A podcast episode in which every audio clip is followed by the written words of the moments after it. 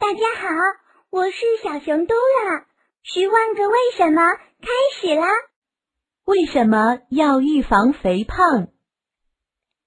现在的小朋友大多都是独生子女，被爸爸妈妈、爷爷奶奶、外公外婆捧在手心宠着。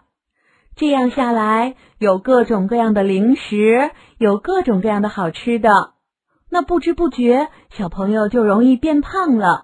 但是要注意了，肥胖可是不健康的哦。肥胖不仅影响体型，还很容易引发各种疾病。如果年龄大了，甚至容易引发糖尿病、高血压、冠心病、高血脂症、胆石症、中风等等多种多样的疾病，是非常危险的。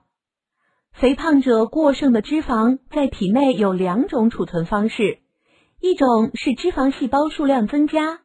第二种呢，就是脂肪细胞所含脂肪量增加，也就是说，细胞的体积在增大。肥胖的青少年啊，多为脂肪细胞数量的增多，这是一种很难减肥的肥胖。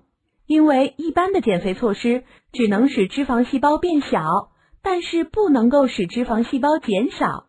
而且青少年时期的肥胖更容易发展成为成年肥胖，所以。从青少年起，我们就要预防肥胖，这一点是格外重要的。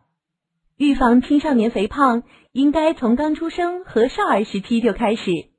婴儿诞生之后，应该坚持母乳喂养，四到五个月前不喂半固体或固体淀粉类物质。少儿膳食要遵循少糖、少油，保证蛋白质。多吃新鲜的蔬菜以及水果的原则，尤其要少吃甜饮料、甜点心，同时要多参加户外运动，多参加体育锻炼。